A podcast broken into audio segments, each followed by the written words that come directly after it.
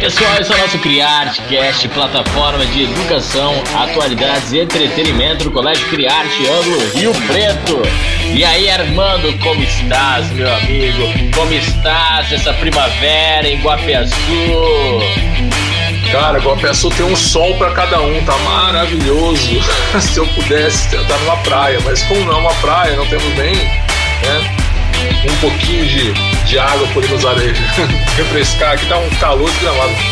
Meu pessoal, bom dia, boa tarde, boa noite a todos os nossos ouvintes, seja aí da onde for, né? Sejam muito, Sejam muito bem-vindos a mais um podcast sensacional. E o dia de hoje temos a presença ilustre, queridíssimo. Ele não é simplesmente um professor, ele é um doutor, cara. Que noção disso? Ele é doutor, meus queridos. O querido, maravilhoso, nerd, sensacional, Márcio Chiaco. Oi, Márcio, que pessoal está nos ouvindo. Oi, Amado. Boa noite, boa noite. Muito obrigado pelo convite mais uma vez. Muito obrigado por essa acolhida é, exagerada, característica sua, meu amigo, comigo. Temos que ser sinceros, né? valorizar aqueles que são letrados, já que a ciência é tão precisa. Cara, né? Temos que incentivar sempre as pessoas que fazem ciência e pesquisa Sempre. Agradeço. Agradeço. Um prazer estar com vocês aqui mais uma vez, tá? Junto com a gente, ele, nosso editor de imagem, editor de som, guitarrista, tecladista, baterista, cafetista, musicista, taxista. o nosso querido professor Anderson Baré. Fala oi, Baré. E aí, pessoal, como vocês estão? Ó, franceses, por favor, voltem nos ouvir, porque vocês perderam posto para os Estados Unidos, né? Porque 21% dos nossos ouvintes são How are you, cara? Nós queremos falar Armando, ó, outra questão aqui que a gente tava querendo falar. Vênus ainda não entrou no corpo de pessoas que estão nos assistindo, tudo bem? Porque tudo Vênus tem que estar. Vamos ampliar nosso, nossa, nossa rede de comunicação até chegar até eles. Se um dia eu retornar, eu juro que eu não gravo mais, eu saio correndo. Ô, galerinha, o nosso tema de hoje é um tema super atual, super pertinente para ser discutido. Nós vamos falar sobre o Brasil, nossas matas em chamas. Né? E para começar, eu vou pedir para o nosso professor Anderson Baré, de Geografia, explicar o bioma do Pantanal. Barezão, é com você, querido. Gente, bioma do Pantanal, geograficamente falando, é um dos biomas mais diversos do Brasil um dos biomas mais importantes do nosso território. Apesar de pouco ser falado, o bioma Pantanal, por que pouco ser falado? Quando a gente lembra de Brasil, a gente lembra sempre da floresta amazônica, um pouco a gente lembra da Mata Atlântica, mas o legal é que o Pantanal tem bioma de floresta, como se fosse latifoliada, que é característica da floresta amazônica e da floresta das, da Mata Atlântica, mas também tem bioma de cerrado e também tem um pouco do pampa, semelhante ao gaúcho. Pantanal hoje, ele se torna aí o terceiro bioma mais importante do Brasil em biodiversidade, entre fauna, flora, acontecendo no Brasil. Isso é interessante. E outra coisa interessante para você saber que ele é o bioma mundial, o, vamos pensar assim, no pântano, o maior pântano mundial que existe é o nosso Pantanal. Pantanal hoje ele está aí entre o Mato Grosso e Mato Grosso do Sul, né? É, eram terras antigamente que pertenciam ao, ao Paraguai, que nós conquistamos através da Guerra do Paraguai. Isso é uma outra questão, aí vem para os historiadores Armando para falar um pouco sobre a, o período da Guerra do Paraguai. Mas o interessante é saber que esse bioma, apesar dele ser tão grande, tão grande, ele representa apenas 2% do território brasileiro. E ele ser um bioma dos mais importantes que nós temos, de uma grande biodiversidade tendo animais que nós podemos ver que são típicos desse bioma, como tu, tuiuiu. Eu gosto de é, é até estranho falar isso, tuiuiu. E hoje ele vem sofrendo principalmente com uma questão, que é o agronegócio, principalmente a pecuária extensiva. Por que, que ele sofre com isso, pessoal? Por ele ter uma característica que ele engloba tanto florestas quanto cerrado, quanto um pouco de campos aí a gente pode pensar, tem uma boa pastagem grande parte do ano essas terras permanecem alagadas, que facilita também ter um pouco de solo fértil. Nós vamos ter ali um pouquinho também ó, de gramas verdes quando essa água baixa para alimentação do animal. Então, grandes pecuaristas usam aquela área para exploração. Como que, vamos ser sinceros, o boi não pasta em local onde tem uma floresta.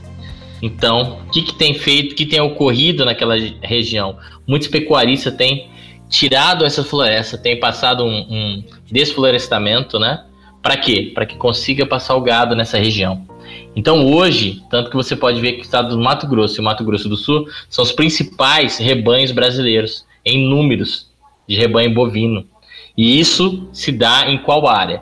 Um pouco na área do Cerrado, mesmo que nós já vimos no Mato Grosso, mas em grande parte também no Mato Grosso do Sul, na parte pantaneira.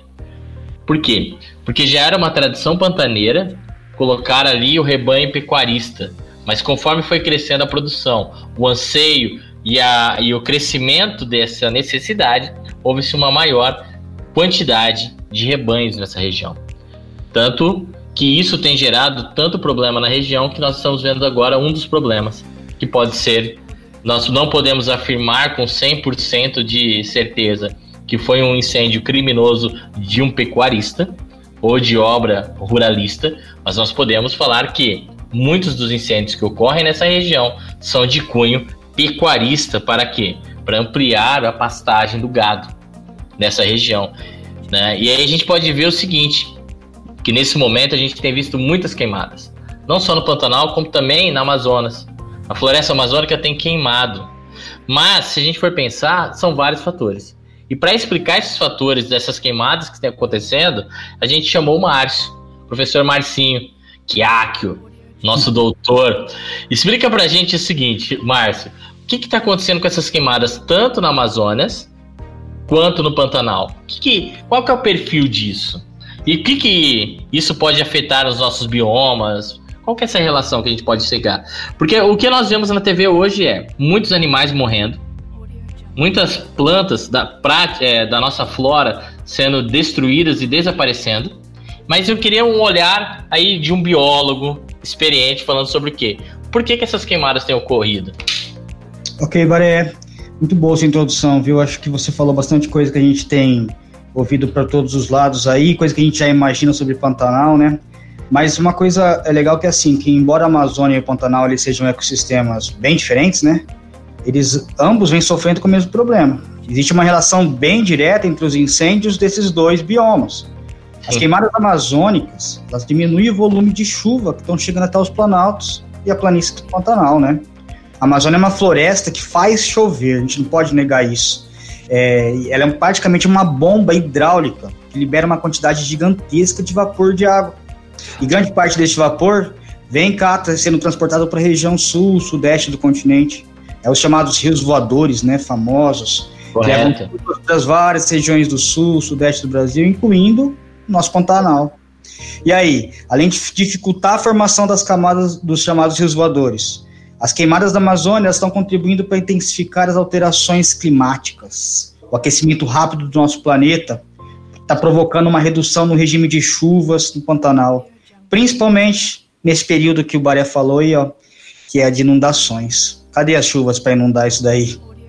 E aí, sem chuvas, sem nascentes, sem força nos rios, sem limite de carbono sendo lançado na atmosfera, tudo isso contribui para que o Pantanal fique cada vez mais seco e cada vez mais vulnerável ao fogo. E, Marcinho, nessa parte vulnerável, né, que nós temos ao fogo, qual que são a, as consequências que a gente pode ter para o ser humano, para poder entender também que, que há consequências para o ser humano, para a parte dos animais, da vegetação, esse fogo acontecendo ali? É, Armando, o Barelli tocou uma, num ponto interessante, né? Que nem Pantanal, a gente associa muito à pecuária, né? A gente sabe que a pecuária ela é a principal atividade econômica lá da região. E por muito tempo, mais engraçado, mais interessante é que essa atividade no Pantanal ela foi vista como exemplo de uma conciliação de atividade humana e conservação de biodiversidade. Por quê? O gado ele era criado solto, ele não era cercado, então nós não tínhamos cerca para gado. Os pecuaristas, mesmo assim, eles tinham uma atividade econômica sustentável e rentável ali para eles, né? E por muito tempo, até os livros todos trazem isso para gente, o Pantanal ele não é degradado igual os outros biomas são. O Pantanal, até então, ele é um, a gente é elogiado em relação à sua conservação, mas ele tem sofrido agora com esse excesso de atividade humana. Né? Os últimos anos tem sido uma explosão nesse tipo de atividade. Né? É, mas é importante a gente entender que, mesmo o, sendo um bioma onde o fogo faz, faz parte da dinâmica, o fogo existe lá anualmente, mas ele não ocorre naturalmente nessa época que nós estamos. Né? Este ano, as queimadas elas começaram lá em janeiro, no ciclo da cheia. E aí, dessa forma, acarretou que agora a gente tem a maior período de seca nos últimos 47 anos. Bem, vamos entender. Você acha que os seres vivos que estavam ali, eles estavam acostumados com essa seca exagerada e ainda que ganha de brinde uma destruição severa do seu habitat pelo fogo, né? Então, que tempo é esse que ele vai ter para se adaptar, né? Uma coisa que a gente também é, usa, o Baré falou isso também. Os especialistas eles falam que pode ser que o fogo seja é, provocado pela ação humana, porém não uma ação criminosa. A gente ninguém está falando que foi feito, foi colocado de propósito. A gente sabe que existem origens não intencionais.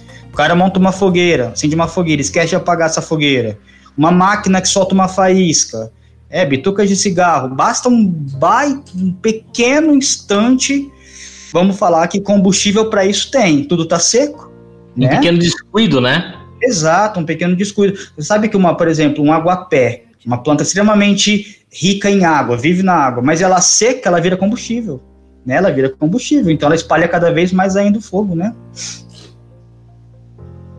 Ô, ô Márcio, Nesse período, existe alguma lei para impedir esse ato de queimada, esse ato talvez aí predatório dessa destruição? Existe alguma lei? Nós temos uma lei de 98, né, que é a famosa 9605, e aí ela tipifica o incêndio em mata ou floresta. O que, que é tipificar? É colocar é, isso ser possível de, de ser considerado um tipo de crime, uma ação é, com, com, consequências, vamos dizer assim, não apenas um evento isolado, né? Então eles começam a admitir para o fogo a modalidade culposa, né? Então é, você não tem mais o dolo, você tem agora a culpabilidade. É, isso quer dizer que se culposamente uma pessoa venha provocar incêndio numa floresta, que pode resultar ou resulte em danos à saúde humana, ou que provoque então mortandade de animais, destruição de flora, ela está sujeita a penas de reclusão e multa. E ainda nós temos a lei de 12, do, lei 12.651, que é de maio de 2012, que é o Código Florestal Brasileiro, né, que trata sobre a pro, proteção de vegetação nativa. Mas o legal ou estranho é que todas as leis e decretos elas que envolvem dano à vegetação deixam bem claro que o uso de fogo ele é permitido como técnica para suprimir vegetação. Ele não é absolutamente proibido. Mas a lei impõe que ele seja rigorosamente controlado. Né? E agora, esse ano, em julho, o governo federal editou um decreto aí que proibia as queimadas por 120 dias, né? Isso foi recente, foi em julho. Essa proibição ocorreu depois de uma pressão interna e de investidores internacionais devido a uma imagem negativa do Brasil no exterior, né? Estava sendo provocada pela essa gestão ambiental, não estava dando muito resultado pelo aumento de desmatamento, né? Márcio, posso fazer uma vírgula aqui na tua questão que eu achei interessante? Que você falou que a lei fala que não é proibido. Exato, não é proibido, porque tem, é, se você abrir a lei, ela vai te dar os parâmetros que você pode, você tem. E, e essa questão também tem a ver com o lance da coivara indígena? É, eles levam em consideração, sim. Isso, o... para deixar essa brecha, Exato. talvez? Exato, para poder, pra poder é, pensar alguém que precisa realmente dessa área. Só que você tem que provar em alguns casos. E aí é, que você fez buscando isso. E é o que não acontece. Ninguém consegue provar que queimou, queimou dentro do que é permitido e tal, né? Porque como que você controla isso também, né? Tem esse problema, né? Mas uma outra coisa. Mata Atlântica e Amazônia tem leis próprias, tem leis voltadas para Mata Atlântica e Amazônia. Pantanal não tem. Pantanal não tem. O Pantanal se baseia nas leis nacionais generalizadas, né, principalmente pelo Código Florestal e essa lei 9.605 de 98, né? Mas existe. Mas e a fiscalização, cadê? cadê, né, fiscalização? Para isso. Nosso país, acho que uma das piores coisas que, que é umas piores coisas, uma das coisas que não funcionam no nosso país é fiscalização em todos os ambientes, né? Não só no meio ambiente, como fiscalização política, fiscalização de outras áreas, né? Nosso país por tamanhos continentais, né? Mano, você queria falar alguma coisa? Eu queria que você explicasse pra gente melhor essa ideia da cultura da, das queimadas, né? que até o, o, Bareco citou a parte do, do, dos nativos também fazem, praticam. Explica um pouquinho pra gente isso daí. Então, a ideia que, que é? Eles pensam que eles vão. Como o pai disse que nós precisamos de é uma área propícia para pasto, é, eles têm uma forma chamada de fogo, que é a forma mais barata de você ampliar uma pastagem. Né? Então, é uma, é uma forma onde você consegue é, tirar aquela, aquela vegetação que impede a pastagem do gado, então eles põem fogo e tal, né? E aí acaba. O que aconteceu nesse caso é que você acabou perdendo o controle, né? O fogo destruiu 15% da região, mas o fogo ele acaba sendo é, aceito para alguns biomas porque o fogo mexe com a fertilidade do solo também, né? Então o, ele faz o, a reciclagem de nutrientes, né? Então o solo acaba ficando mais, mais rico e tal, né? Mas ninguém esperava que essa seca fosse agravar esse fenômeno, né? E foi intencional? Não sabemos, não sabemos. De repente, de, repente não foi, é, né? Porque muitos fazendeiros estão perdidos. Eles perderam todos os seus maquinários, perderam todas as suas cercas, inclusive, até as suas cercas eles perderam, né? Mas o fogo existe nos biomas. Né? A gente sabe que o cerrado, por exemplo, ele não sobrevive se não tiver o fogo, né? Em algumas épocas do ano. É que é muito estranho pensar em Pantanal, né? Em água, água, um excesso de água que nós temos nesse bioma de repente sendo substituído por esse excesso de fogo e o tanto que os animais estão sentindo, né? Tanto que nós estamos perdendo de animal, né? Fora que a gente vê essas imagens super pesadas dos animais, né? Onças mortas, né? Porque como que eles vão fugir disso, né? A gente sabe que a cultura do fogo também tem aquela ação, que às vezes não estou falando que foi isso que fez, tá, gente? A gente está supondo aqui algumas coisinhas.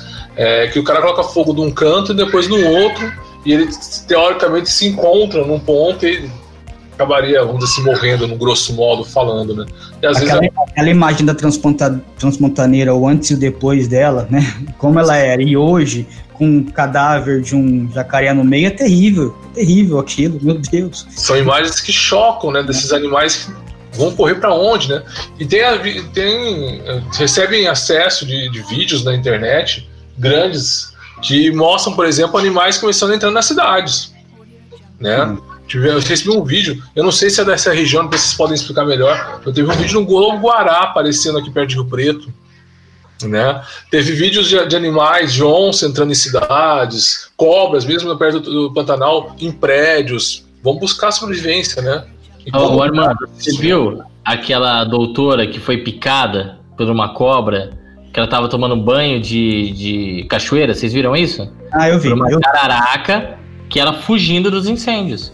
É, é, era uma região que não tinha cobras. É. Num ambiente também que não tem, né? Uma cachoeira. É. E outra, esses animais vão ser perseguidos e mortos, e culpas que, que eles vão ter nisso, né? Porque o, o, ser humano vai culpar aquele animal por estar na sua casa. Eu vi no, imagem no prédio, acho que era no segundo, terceiro andar, na sacada, uma cobra ali, né? Totalmente contorcida, defesa. Fala, Baré.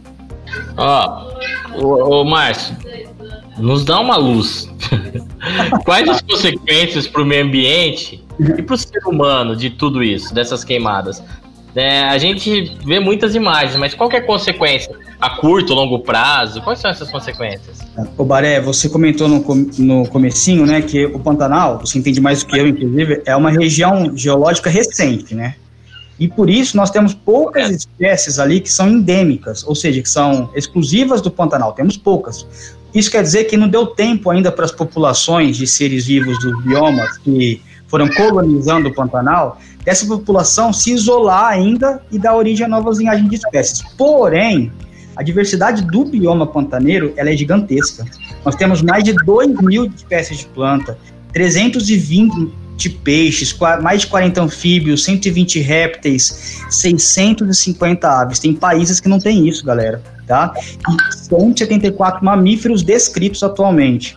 E aí, por mais que eu encontre esses animais em outros biomas, é muito mais fácil vê-los no Pantanal. devido, primeiro, à vegetação que é aberta, diferente da Amazônia, que é todo fechado, né? É, e lá eu tenho uma maior densidade do planeta de espécies de mamífero por quilômetro quadrado. Então, assim, a diversidade ela é vista no Pantanal muito mais do que em outros biomas, embora não tenha tantas espécies endêmicas. A grande quantidade de peixe que a gente encontra lá atrai uma enormidade de turistas de todo o Brasil e até de outros países.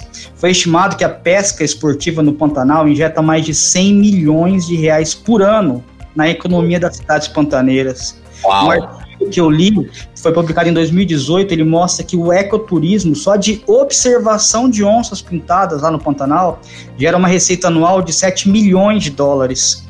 Os pantaneiros eles já perceberam que se você manter, é muito mais interessante manter a onça do que você espantar ou removê-la pensando no gado, né? Por mais que seja difícil você parar com a, o ataque de onça ao rebanho, eles ainda mantêm ela lá porque gera um turismo, né? As pessoas querem ir Pantanal para ver a onça, tá? E aí uma outra coisa que eu vi também, um artigo, mas esse é bem antigo, de 2004, uma revista holandesa, o cara ele fala assim, ó, abre aspas, aqui no Pantanal o gado foi removido e o fogo se tornou a principal preocupação. É importante manter áreas livres de incêndios para a conservação de alguns outros animais. Fecha aspas. No ano de 2004, no ano de 2005 nós tivemos o recorde de incêndio no Pantanal. Em 2019, a gente quase bateu o recorde de novo. E agora em 2020, talvez tenhamos essa marca esperada, né? Bem, nós temos uma estimativa de 12% de perda do bioma. Salvar o Pantanal é salvar um pedacinho mais do que especial e importante da história geológica e biológica do nosso planeta. Nós estamos falando de vida, estamos falando de Brasil, da nossa própria casa. E é interessante que combateram muito essa parte da caça, né, no, Pantanal, mas a pesca, a pesca predatória lá é gigantesca. É um Período de defesa que não é respeitado, tamanho de peixes, aquelas coisas. O retira toneladas pra, e ficava perdendo ali no meio, né? Não só brasileiro, viu, Armando? Hã? Não só brasileiro, viu? Não, mas sim. Tem, além disso, da pesca predatória, tem o lance de trazer peixes de outros biomas que são predadores, que eles têm lançado no Pantanal também, que é um grande problema, né? É uma cultura brasileira bem esquisita, né? Por exemplo, é o caso do búfalo lá no norte do país, né? Que acabou, virou uma praga naquela região e o brasileiro tem essa mania de trazer. É, vocês sabem que pegou, é, o fogo que chegou lá no, naquele santuário de Araras Azuis, né? Eles estavam acompanhando, tentando não deixar chegar, Sim. mas chegou. Então é o maior santuário de Araras Azuis já foi atacado pelo fogo e tem agora eles estão tentando proteger um das onças que também eles possuem lá, né? É triste. Marcinho, existe alguma ação paliativa, né, em relação a esse queimada depois? Não? Ah, então, a, natureza tem histórico de que ela se recupera, né? Ela consegue se recuperar. Com a mesma diversidade, nós não sabemos. Possivelmente isso não vai acontecer. Vai demorar anos para a gente superar esse, essas espécies perdidas no, no, bioma pantaneiro, né? Mas a natureza tem seus mecanismos. O, a questão é que era um bioma exemplo para gente, né? Era um bioma é, que a gente sabia, a gente enchia a boca para falar dele, que ele tinha todo uma preservação, um controle, um berço de espécies inacreditável e, e, perder isso, independente do que vai acontecer depois, é muito triste pra gente, né? É muito, é muito triste. É, sabe uma coisa que eu fiquei sabendo também, Armando? O negócio proliferou por causa do Covid também, que tinha poucos brigadistas. Os brigadistas indígenas, os brigadistas, é, eles estavam com Covid, então eles não podiam pegar e se expor, então eles não podiam combater o fogo. Uma população civil que era treinada para isso, eles não puderam agir. Então, quando eles viram, vai perder o controle. Olha a situação que a gente chega, né? maluco. Juntou, tá, né? juntou tudo numa coisa só, né? Covid, pandemia, incêndio, pelo amor. Contenção de despesas, né? Contenção de despesas. Descaso. Tivemos várias coisas. Galerinha, mas infelizmente chegamos ao fim aprendemos muita coisa sobre o Pantanal, sobre o, o, sobre o que acontece com, com a nossa mata e entendemos o seguinte: temos que cuidar, né? Aprender com os nativos que há uma, uma, uma, um sincronismo de vida entre os seres humanos e os, os animais e a vegetação que a gente não pode quebrá-lo, né? Uhum. E aprendemos também que o Márcio, além de ser doutor, também fala holandês. Ele leu um artigo na Holanda. Não, para, vai. Tem noção disso? Não mistura as coisas. lá eu falo português, o cara lê em holandês. Não, não. As revistas científicas estão aí em outras línguas. A, a gente nem sabe falar português direito, né? Né? Ah, Estrilho. Mas queria agradecer toda a participação do Márcio. Queria que o Márcio mandasse um beijo para quem? Bem, para minha diretora querida, para minhas coordenadoras, que eu tanto estou com saudade Olha. delas, Manutenção do emprego. manutenção do emprego. É. E para meus companheiros. Cazaquismo também. E para os meus companheiros também de trabalho, que eu sei que nós estamos numa fase difícil, mas nós estamos vencendo. Vamos ter muita história para contar o ano que vem, hein? Vai ser muito bom estar com vocês de novo. Mas sim, tem alguma mensagem sobre essa parte da queimada? Alguma coisa que você indica para os nossos alunos lerem? Na verdade, o que eu poderia dizer é assim, né? aquele fogo, aquele fogo que você põe para queimar as folhas do seu quintal, ele faz uma diferença tremenda na atmosfera que a gente respira, viu? E aí depois, na hora de se respirar, reclamar, ninguém se lembra disso, dessa sua parte que você contribuiu para esse aquecimento. Então é pensar que pequenas atitudes fazem grandes estragos, né? Vou levar você para conversar com meu vizinho aqui, porque toda. Galerinha, eu queria agradecer demais, demais, demais a participação do Márcio mais uma vez, que tanto nos ajudou e contribuiu com o nosso conhecimento e nos conscientizou. Isso é o mais importante de tudo. A gente tem que repassar essa informação para todos, né? Para não, não continuar essa, essa cultura, não continuar esse, esse descaso com a nossa mata, com nossos biomas. Né? Lembrando que a Mata Atlântica, por exemplo, né, está quase extinta. E temos que pensar também nas cidades, né? Por exemplo, Rio Preto, que é a cidade que nós produzimos o podcast, existe um estudo que a cidade tinha que ter pelo menos 35% de, de, de árvores plantadas. A gente tem 5%. Então, vamos pensar também em nossas cidades, vamos pensar em preservar a natureza. Agradecer novamente a todos e todas por mais esse podcast. E Barezão, meu querido, é com você. É isso aí, pessoal. Esse foi o nosso Criarte Cast, plataforma de educação, atualidades e entretenimento do Colégio Criarte Ângulo Rio Preto. Nos sigam, nos sigam, nos sigam nas nossas redes sociais, no streaming, no, nas redes de streaming como Spotify, Google Podcast, Deezer, iTunes, Radio. Siga na rua também. Se tiver algum problema, fala oi, a gente cumprimenta. Se a gente não cumprimentou porque a gente tá de máscara, às vezes a gente não reconhece, tá bom? Abraço a todos. Oi, Amanda. Um metro e meio de distância, por favor, não teste. Por favor. e olha, gente, até a semana que vem. Abraço. Tchau.